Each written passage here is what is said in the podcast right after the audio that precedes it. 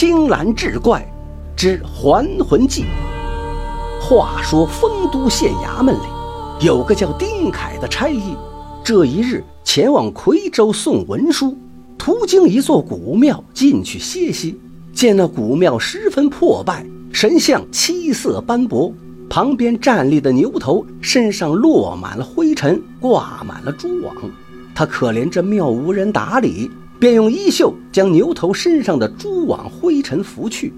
歇息了一会儿，离开古庙，继续往前走。因路途较远，走到半道，天就已经黑了。途中又没有客栈，只好披星戴月前行。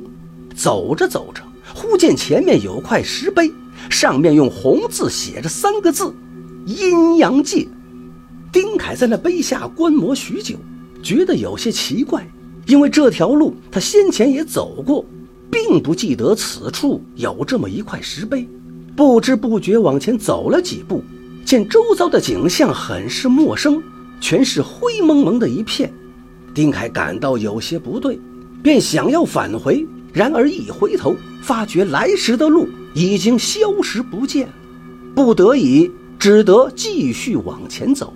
又走了约有两里地，听到前面有潺潺的流水之声。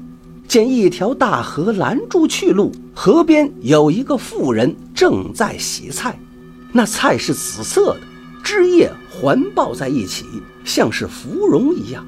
丁凯近前一看，惊骇不已。那妇人竟是自己死去多年的妻子。妻子见到他也很惊讶，问他怎么会来到此处？这儿并不是阳间。丁凯将路上发生的事情如实相告。然后询问妻子住在哪儿，为何在此洗菜？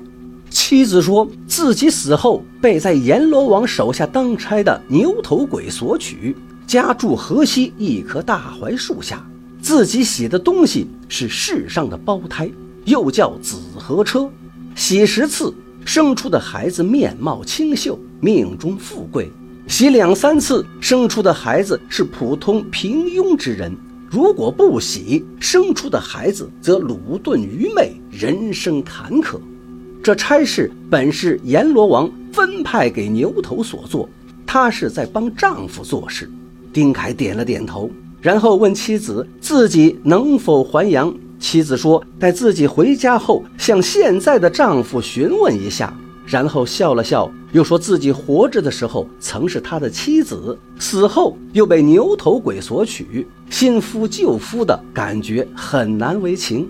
说完，便邀请丁凯到其家中，两人谈论了一些家常，聊了聊家中亲友的近况。过了一会儿，外面传来敲门声，丁凯有些害怕，便躲在床下。妻子打开门，牛头鬼进屋后，将脸上的牛头面具取下，相貌与平常人一般无二。他告诉妻子，今日跟随阎王审判了数十宗大案，脚都站得酸痛了，甚是疲惫，想要饮酒解乏。妻子便拿酒给他，他喝了一会儿，忽惊讶地说：“这屋里似有生人的气息。”一边到处闻，一边寻找。妻子见隐瞒不过，便将丁凯拉了出来，跪在地上如实相告，并替丁凯求情，要牛头救他。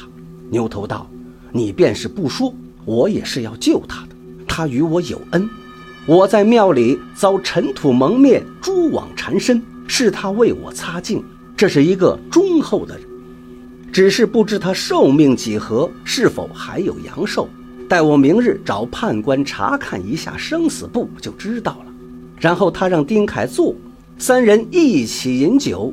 有菜肴端上，丁凯想要吃，牛头与妻子连忙阻止，告诉他：人喝阴间的酒倒是无碍，但是若日吃了阴间的食物，便再也回不到阳间了。第二天，牛头一早便出去了，晚上归来之时，显得非常高兴。他恭喜丁凯说：“我已经查过生死簿了，你阳寿未尽，可以还阳。而且我有趟差事要去阳间，正好可以送你回去。”牛头又取出一块腐肉来，告诉丁凯说：“这块肉你拿着，回到阳间可凭此物发一笔财。”丁凯不解，牛头说道：“这是京城妇人张之健背上的肉，岂有恶行？阎王命人将他擒来，用铁钩钩背，吊在锥山之上。几天后，他背上的肉溃烂，才得以脱钩逃走。现在他在阳间患有背疮，久治不愈。你前去将这肉捣碎，敷在他的背上，他的病就好了，必然会以重金相赠。”丁凯拜谢，拿着腐肉与牛头一起返回阳间，牛头随即消失不见了。丁凯来到京城，一打听，果然有个叫张之健的妇人患有背疮，照牛头所言替其医治，果然痊愈。丁凯获得酬金五百两，但没过多久，那张之健便又患病而死。这正是良善之人更忠厚，举手之劳。浮清尘，阴阳两隔理相通，滴水之恩，五百银。